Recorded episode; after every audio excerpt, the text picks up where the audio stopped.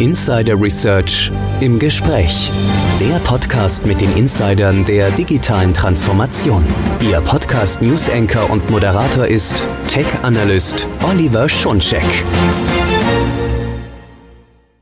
Hallo und herzlich willkommen zu unserer neuen Ausgabe von Insider Research im Gespräch, der Podcast mit den Insidern der digitalen Transformation.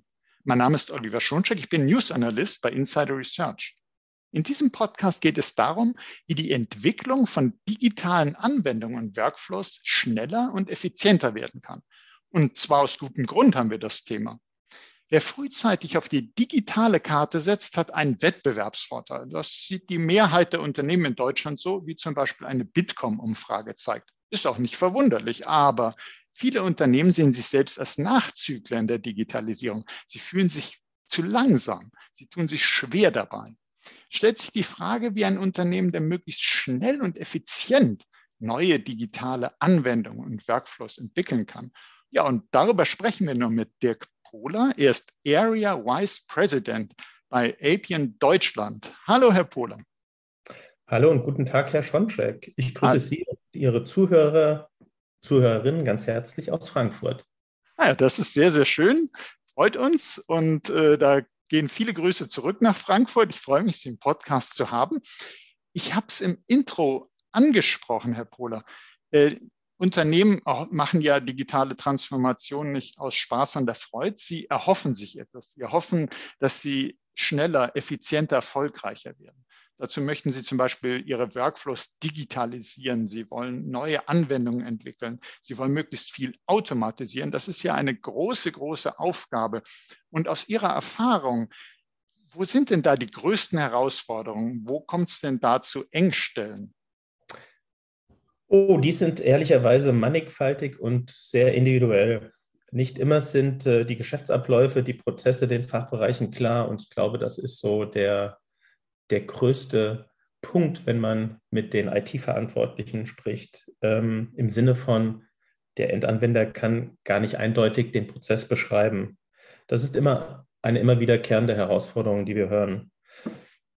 Die zweite Herausforderung sehen wir in, in der Heterogenität der Systeme. Also am Ende ist es so, dass alle Daten, die man braucht, die sind vorhanden. Die stecken in irgendeinen unzähligen Datenbanken, Systemen, die Frage ist immer nur, welche Informationen bekomme ich denn aus welchem System?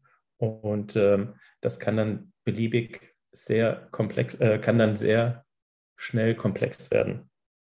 Mhm, also zum einen, Sie, Sie sagten jetzt die Klarheit, also ähm, ich merke schon, es geht nicht nur darum, dass man Prozesse digitalisiert, sondern man muss zuerst mal seine Prozesse kennen und verstehen. Da hapert es schon mal. Und dann ist das alles sehr komplex, heterogen.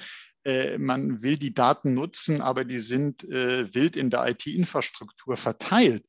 Und das ist sicherlich auch einer der Gründe, warum das Ganze, so ein Digitalisierungsprojekt, sehr lange dauert. Man muss sich Klarheit verschaffen über die Prozesse, wo die Daten liegen, was man überhaupt machen will. Und eigentlich soll es ja schnell gehen, weil ich sagte eingangs, die Mehrheit der deutschen Unternehmen sagt, wenn man früher digitalisiert, hat man einen echten Vorteil auf dem Markt und das kann man sich ja auch gut vorstellen. Was kann man denn machen, damit das Ganze schneller geht? Ich, ich habe bei Ihnen so gesehen, so ein paar Schlagworte, auf die wir noch ein bisschen näher eingehen wollen. Low-Code, Process Mining, Automation. Wie, wie, schnell kann das gehen? Also einfach nur mal vom Gefühl her. Äh, sagen Sie, man könnte kommt immer aufs Projekt, dann verstehe ich natürlich, aber äh, Geht es da um viele Jahre oder kann man ein Projekt, das normalerweise eben Monate dauert, eigentlich auch in Wochen schaffen, wenn man es richtig macht, haben, dass wir so ein kleines Zeitgefühl haben? Ja, also der, wie Sie es auch schon äh, sagten, der Zeitfresser ist tatsächlich der konzeptionelle Teil ähm, oder wie man in den agilen, ähm, in der agilen Welt sagt, die, äh, die Erstellung von User Stories. Sobald ein Projekt fachlich und konzeptionell ordentlich beschrieben ist und wir müssen da gar nicht in die, in die Details einsteigen, sondern man braucht einen groben Rahmen, ähm, kann es losgehen. Und äh, wir haben ein, ähm, wir haben ein, ein Projekt, wir haben ein ähm, Projektansatz, wir nennen das Appien Garantieprojekt, äh, in dem wir versichern, dass wir ein Projekt innerhalb von acht bis zehn Wochen ähm, mit dem Kunden umsetzen.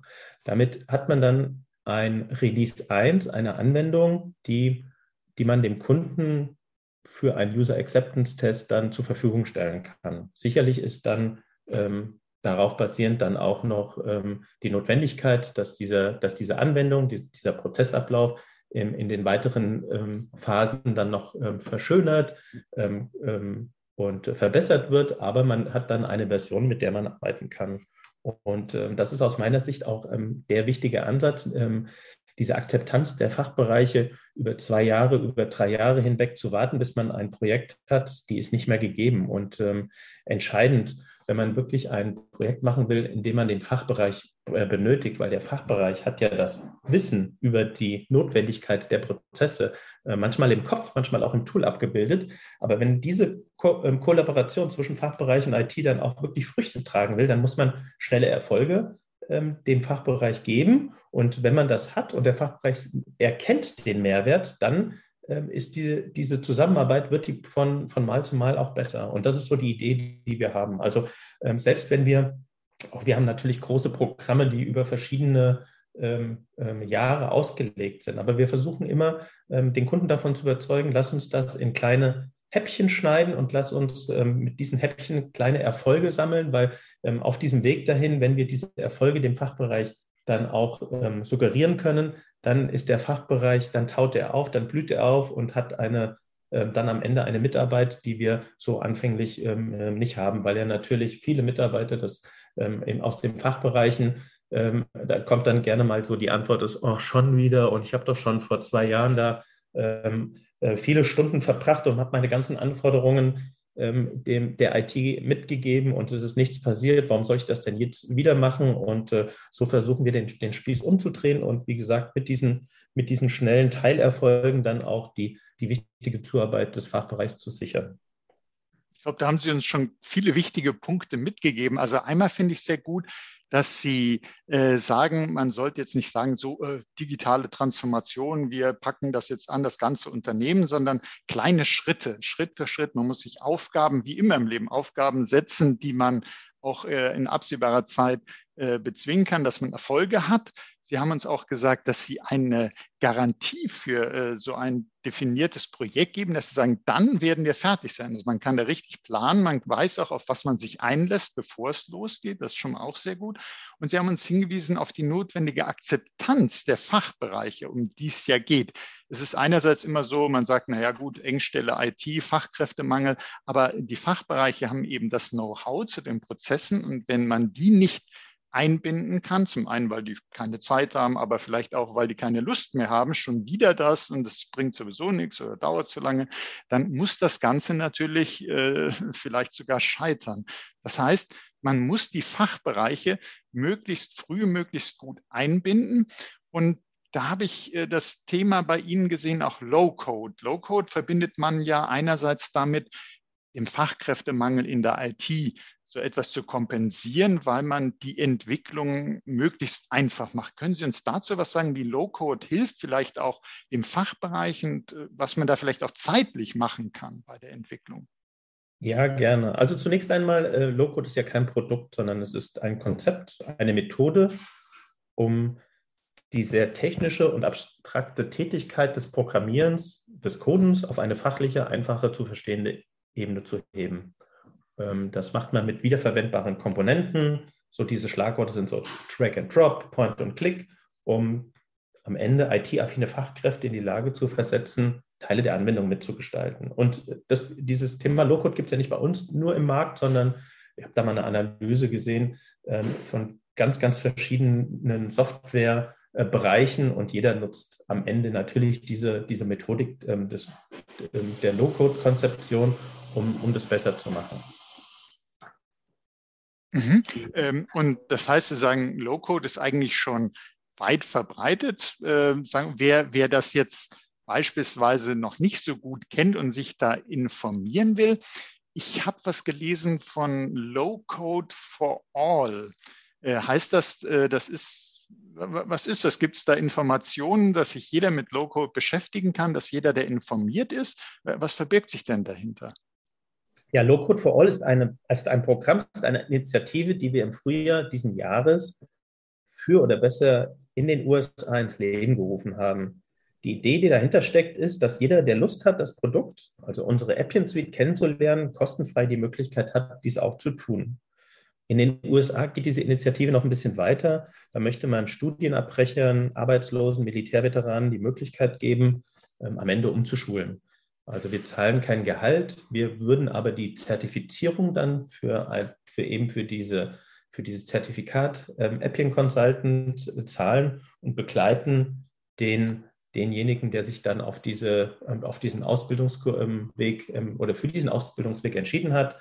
Ähm, den begleiten wir in der Ausbildung und ähm, helfen ihm dann auch am Ende eine, eine, ähm, eine Stelle zu vermitteln. Das ist sicherlich eine ganz tolle Initiative, wenn man weiß, äh, wie wenig Entwicklungskapazitäten es auf dem Markt gibt, wenn man also da jemanden hat, der so, ich stelle es mir vor, auch wie ein Multiplikator für die Fachbereiche, der also sagt, ich kann da mit Low-Code, habe ich schon gearbeitet, ich habe da Erfahrung, ich habe eine Zertifizierung bekommen sogar und ich kann euch helfen, äh, damit umzugehen. Es ist natürlich viel, viel, Sie haben uns ja gesagt, das ist nicht so äh, schwierig wie, wie das normale Programmieren, aber auch da muss man sich ja vielleicht ein paar Kenntnisse aneignen, wie man das am besten macht. Und ähm, ich denke mal, die, dass das Wissen, wie man vielleicht so einen Prozess gestaltet, wie man das machen könnte, äh, das ist ja in den äh, Köpfen der Leute im Fachbereich drin, aber das dann in das Werkzeug, in die Plattform umzusetzen, da ist sicherlich toll, wenn es dann jemanden gibt. Und ich denke, da kann dann jedermann auch mal reinschauen bei Low Code for All. Da werden wir selbstverständlich in den Show Notes zu diesem Podcast auch einen Link setzen, dass man das findet. Vielleicht haben Sie noch so ein Beispiel aus der Praxis für uns, dass man sich vorstellen kann, was kann man denn äh, mit, so, mit Low-Code machen? Kann ich mir da vorstellen, es, man hat so Bausteine da könnte ich mir jetzt meine eigene App zusammenklicken, äh, die, die ich dann vielleicht auf dem App Store äh, einreichen kann. Was kann ich damit denn machen? Ja, also ähm, wir hatten eben, als Sie gefragt haben, was ist denn so der, ähm, was ist denn so der, der Treiber für, für den Erfolg von Low-Code? Am Ende ist es, ähm, ist es ja Geschwindigkeit. Ähm, und ähm, die, die Geschwindigkeit setzt dann auch wieder Kapazitäten frei. Und dann sind wir natürlich bei dem Thema Fachkräftemangel, so wie Sie es auch beschrieben haben. Mhm. Ich, ich habe zwei Beispiele. Ähm, zwei Kundenbeispiele. Ähm, beide sind aus der Bankenindustrie, beide aus, aus meiner Region, aber aus unterschiedlichen Ländern. Ähm, das eine Beispiel, wir hatten am Anfang des Jahres eine, eine Situation bei einem Kunden, der, eine, der von der Bankenaufsicht aufgefordert wurde, innerhalb von kürzester Zeit, ich glaube, die, die Frist waren tatsächlich nur noch acht Wochen, eine ähm, eine Funktion, ähm, einen, einen Nachweis zu erbringen und dafür braucht er eine Anwendung. Und ähm, wenn er das quasi innerhalb dieser acht Wochen nicht geschafft hätte, hätte er natürlich eine saftige Strafe zahlen müssen. Und so ist es dann uns gelungen. Natürlich die, die Motivation des Fachbereiches war in dem Falle sehr, sehr gut. aber mit, mit der Hilfe dieser Low-Code-Methoden konnten wir dann quasi einen ein Geschäftsprozess-Automatisierungsprojekt innerhalb dieser acht Wochen ähm, durchführen und haben dann ähm, fristgerecht diese, diese Anwendung auch dem, dem, ähm, ähm dem Fachbereich übergeben können und ähm, so die Anforderungen erfüllt, die die Bankenaufsicht ähm, gefordert hat.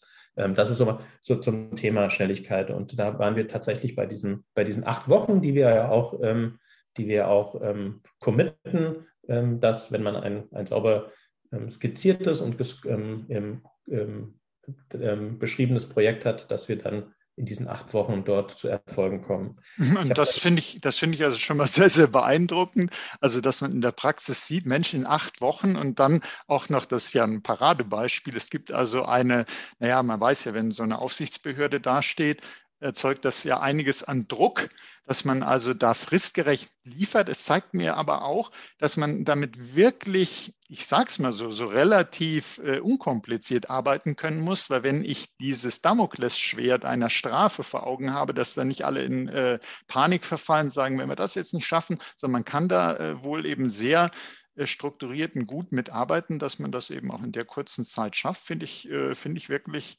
schön. Sie sagen, Sie dann noch ein zweites Beispiel. Wer haben Sie das noch für uns?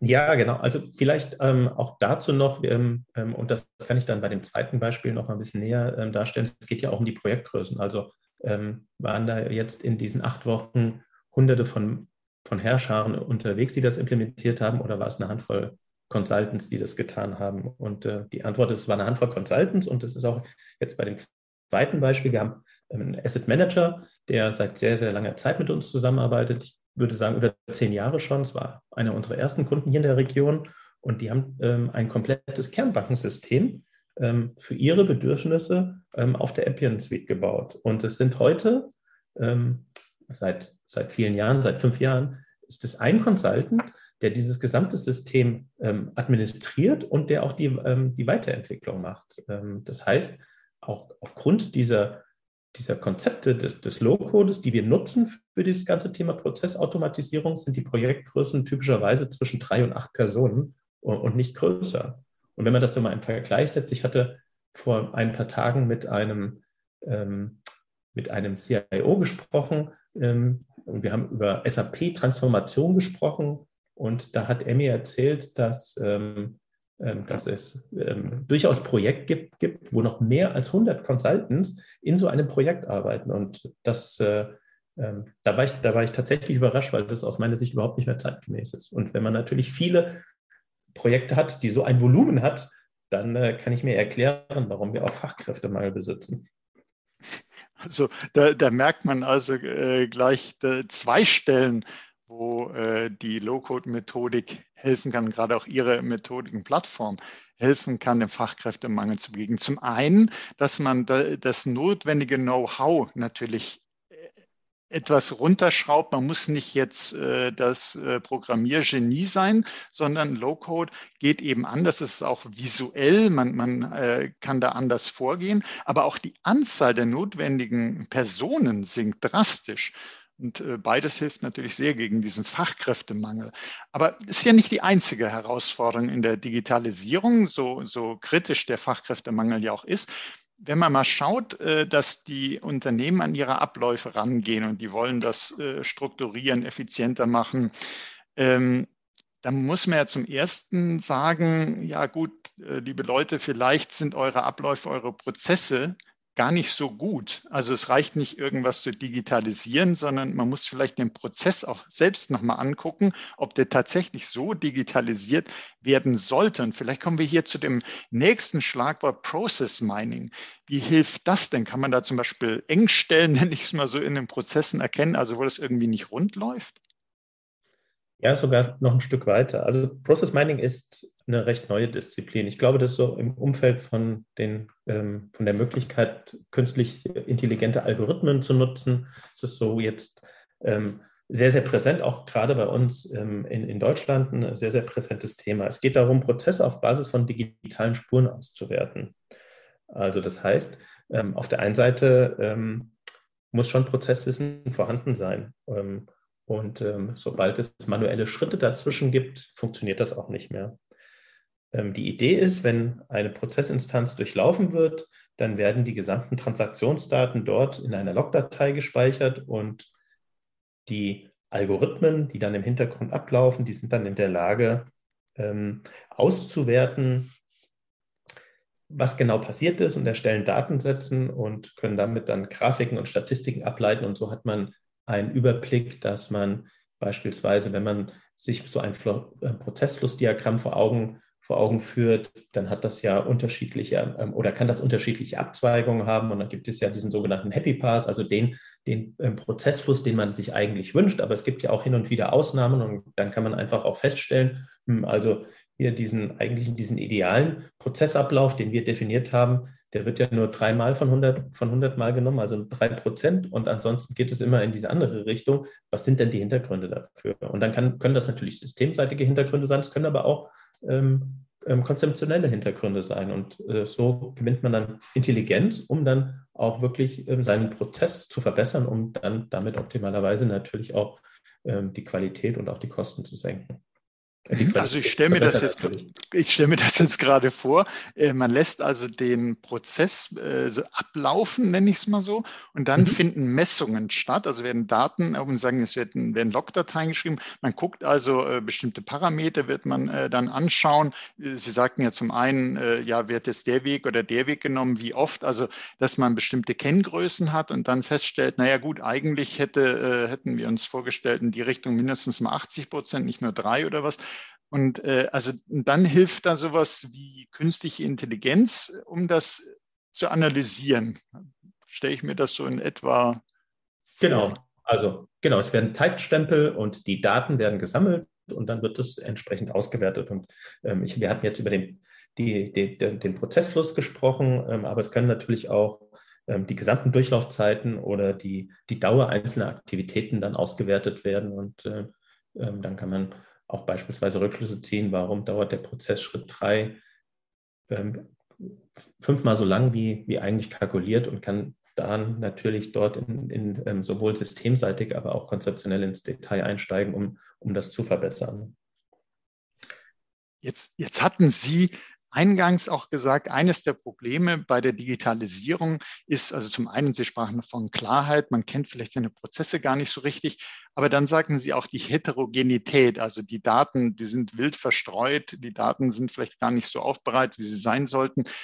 Was kann man denn da machen, äh, um das, das, weil die Prozesse sind ja datenbasiert, das zu optimieren, aber auch vielleicht die vielen verschiedenen Datenquellen anzuschließen. Wie, wie wird man denn dieser Datenproblematik Herr?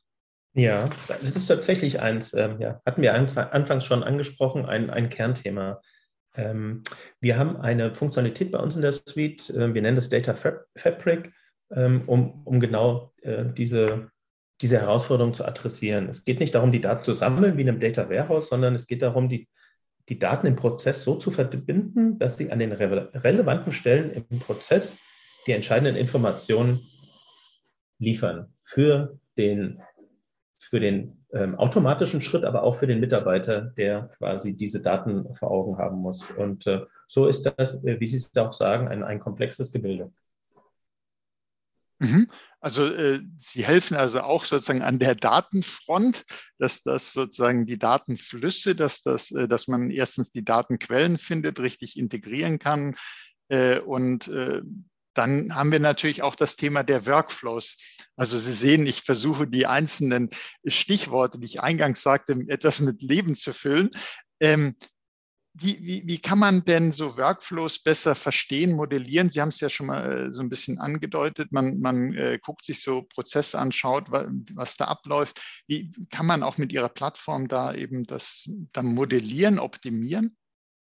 Ja, das Thema Workflow ist ja ehrlicherweise kein ganz neues. Im Gegenteil, in meinem Studium Ende der 90er Jahre, jetzt können Sie auch so ein bisschen zurückrechnen, wie alt ich bin, haben wir uns bereits mit diesem Thema in den Wirtschaftsinformatik-Vorlesungen beschäftigt. Der, die große Stunde hat damals für den Professor Scher, einen Uni-Professor aus Saarbrücken, geschlagen, der das ARIS-Prozessmodell ähm, kreiert hat, das ähm, vor dem Hintergrund der großen intransparent oder zumindest für den Fachbereich intransparenten SAP-Implementierungen sehr, sehr stark dann in den, in den Markt gekommen war. Und im, am Ende war es eines so der ersten grafischen Prozessmodellierungslösungen, die, die auf den Markt kamen. Und, und viele sind, ähm, sind gefolgt. In der Zwischenzeit ist es so, dass man, ähm, weil anfänglich diese grafischen Modelle immer ein bisschen unterschiedlich waren, ähm, hat man sich weltweit auf einen Standard geeinigt, der heißt BPMN, in der Zwischenzeit BPMN in der Version 2.0 und ähm, an denen halten sich im Prinzip alle Anbieter, die sich in diesem, in diesem Markt auch tummeln. Und ähm, so, das ist schon mal so diese Basis gewesen, also dass man im Prinzip eine einheitliche Sicht darauf hat, was bedeutet das, wie kann man grafisch so einen Arbeitsablauf denn ähm, darstellen und ähm, dass jeder, der, ähm, der, ähm, der sich damit beschäftigt, dann auch diese, diese Flussdiagramme lesen kann. Das war so das eine, ähm, ähm, das eine wesentlich, die eine wesentliche Anforderung für, für, für Workflow. Die andere war ähm, damals vor zehn Jahren das, das Thema, wie komme ich ohne einen Systembruch dann von so einem Prozessmodell, von so einem grafischen Prozessmodell zu einer Auto, ausführbaren Prozessautomatisierungsanwendung. Das Schlagwort, was man dort immer ähm, ähm, zehn Jahre, äh, vor zehn Jahren genutzt hat, war Model to Execute. Und ähm, wir konnten das bereits vor zehn Jahren. Mittlerweile ist es aber auch, auch Standard und ähm, auch kein Differenzierungsfaktor mehr. Also man äh, ähm, kann sich vorstellen, ein, äh, Fach, ähm, ein Fachbereich nutzt quasi einen, ein grafisches, ähm, grafische Modellierung, um ein Prozessflussdiagramm zu erstellen. Und ähm, dann wird das, das Modell mit der IT weiter bearbeitet und die IT ähm, reichert das dann mit den IT-relevanten Informationen an. Also welche, ähm, welche Formate haben denn die Daten, die da reinkommen und, ähm, ähm und aus welchen Systemen kommen die? Und wenn man im Prinzip ähm, dann auch noch vielleicht mit Rollen- und Rechtekonzept und man könnte, ich kann das jetzt beliebig weiter äh, fortführen, was da so IT-seitig noch angereichert wird und ähm, das aber alles bleibt alles quasi ähm, mit diesem Prozessmodell verbunden und dann am Ende hat man quasi eine Anwendung, die diesem Prozessfluss folgt und ähm, die entsprechend dann diese, diese Anwendung ausführt. Und ähm, das ist das, ähm, was aus meiner Sicht auch der große Unterschied aus, äh, ist und was, was so ein, was so eine ähm, eine Prozessautomatisierungssuite dann auch ausmacht. Also dass man wirklich im Zentrum so einen Prozessmodellierer ähm, hat, mit dem man beginnen kann und mit dem man dann aber auch beliebig tief in die Technik gehen könnte, um dann auch komplexeste ähm, End-to-End-Automatisierungen darzustellen. Und ne, dann nehmen Sie mir eigentlich mein, mein Schlagwort, das ich noch mit Ihnen klären wollte, ja eigentlich schon vorweg. Eben das Automation, Automatisierung. Das ist ja das, was wir uns letztendlich von der Digitalisierung auch versprechen, dass eben möglichst viele Dinge wie von Geisteshand ganz alleine funktionieren. Und ähm, Vielleicht da die Frage, weil das ist ja immer wieder so ein Thema, wie, wie schafft man denn das, dass Automatisierung so einfach abläuft? Äh, spielt da auch sowas wie künstliche Intelligenz eine Rolle oder wie, funktioniert Ja, da, genau. Also ist, künstliche Intelligenz ist ein, eine Disziplin, die immer, immer breiter und immer stärker wird. Ähm, wir nutzen das auch ähm, an, an bestimmten Stellen, beispielsweise ähm, bei der automatisierten Einlesung von Dokumenten. Sie wissen, Dokumente können in unterschiedlichsten Formaten kommen, handschriftlich, ähm, mit handschriftlichen Sektionen und ähm, ist es dann ähm, ist es dann eine Unterschrift oder ist es eine handschriftliche Ergänzung, die, äh, die irgendwie einge, eingelesen werden muss und die ähm, diese KI-Algorithmen werden immer besser und können tatsächlich diese, diese vielen Dokumente, die ähm, in einigen ähm, Unternehmen jeden Tag noch da sind, können die gut einlesen, können das klassifizieren und so hat man quasi diese Informationen dann schon in einem strukturierten Formular. es gibt ähm, wenn man so im, Kundenservice ähm, so Prozesse, Beschwerdemanagement oder sowas hat, gibt es ähm, KI-Algorithmen, die, die semantische Analysen machen können, also die beispielsweise, wenn man, wenn ein Kunde sich im Chat äh, mit an, an ein Unternehmen wendet, dann können über ähm, Schlagworte, Beziehungen, Abhängigkeiten von, von Wort ähm, von Wortreihen ähm, können dann im Prinzip Auswertungen gemacht werden. Der Kunde ist verärgert, der Kunde ist traurig, der Kunde ist wütend, ähm, wie auch immer, um dann entsprechend dann vorbereitet zu sein und, und zu reagieren. Und, und, und der, der letzte Punkt, der mir jetzt spontan einfällt, wenn wir über KI sprechen, ist heute, Regeln werden natürlich mit Wenn-Dann-Verknüpfungen gemacht oder wenn sie komplexer sind in Entscheidungstabellen und ähm, mittlerweile gibt es KI-Algorithmen, die auch ähm, so die Geschäftsregeln ersetzen. Also ähm, auch da auf dem Gebiet ähm, gibt es ähm, Komponenten, die, die gut in so eine Prozessautomatisierung mit, mit eingebunden werden können. Jetzt, jetzt haben Sie gesagt, man kann zum Beispiel analysieren, eine Person ist äh, wütend, ist ärgerlich ist und Sie, Sie würden mich jetzt äh, glücklich, noch glücklicher machen, wenn Sie, ich habe so die Themen wie Loco, Process Mining, Workflows, Automation, äh, da haben wir jetzt drüber gesprochen, können Sie dann nochmal so die Verbindung herstellen? Äh, das Zusammenspiel davon und warum das so wichtig ist, dass man das über eine Plattform alles machen kann.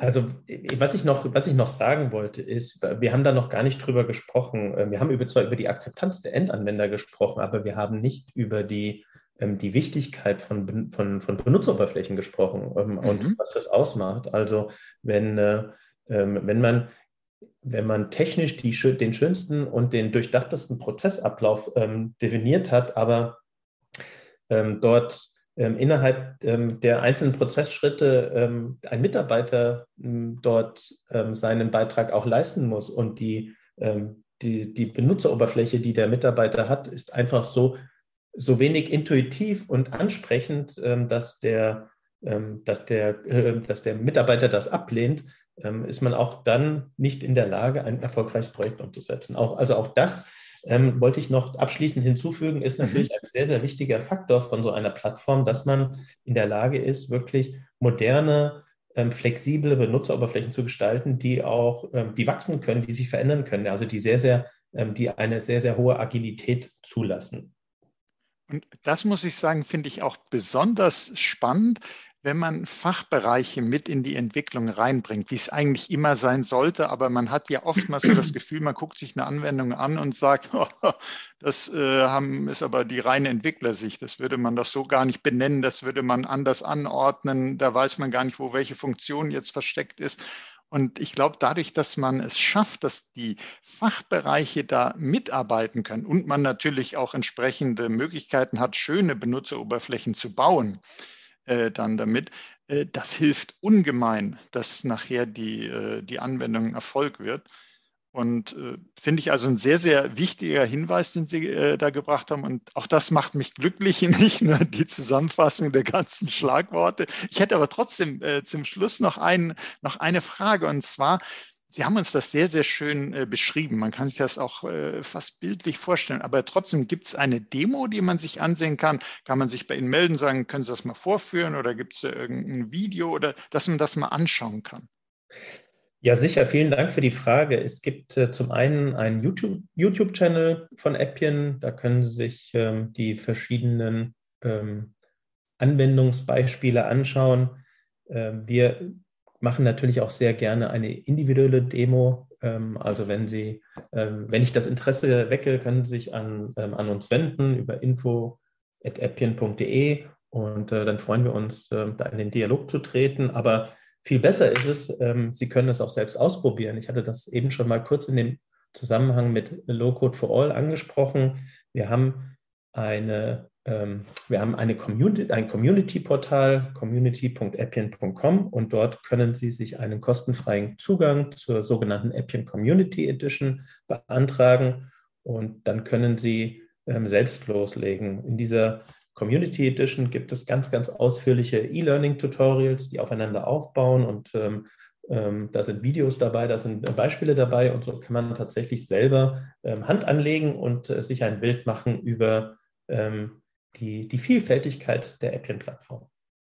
Ja, super. Und da packen wir dann Links in die Show Notes zu diesen weiteren Informationen, dass man sich das im Nachgang auch alles mal anschauen kann, ausprobieren kann, sich bei Ihnen melden kann und da aktiv werden kann, weil wir wissen ja, bei der Digitalisierung geht es um den Faktor Zeit. Wenn man jetzt sieht, wie schnell das Ganze und unkompliziert das Ganze gehen kann, denke ich, könnte man da auch schnell reagieren. Und da wollen wir mit den Shownotes natürlich bei helfen, dass man da weiter aktiv werden kann. Ja, äh, Herr Pohler, ich möchte mich ganz herzlich äh, bedanken mit Ihren spannenden Insights, die Sie uns gegeben haben darin, wie man Anwendungen, Workflows optimiert, schneller entwickeln kann, was da alles möglich ist, was da die Hintergründe sind. Hat mir viel Spaß gemacht, Herr Pohler. Und äh, herzlichen Dank auch für Ihr Interesse, liebe Hörerinnen und Hörer. Seien Sie auch das nächste Mal dabei, wenn es heißt Insider Research im Gespräch, der Podcast mit den Insidern der digitalen Transformation. Wenn es Ihnen so wie mir gut gefallen hat, dann abonnieren Sie doch unseren Podcast. Sie finden uns auf allen führenden Podcast-Plattformen.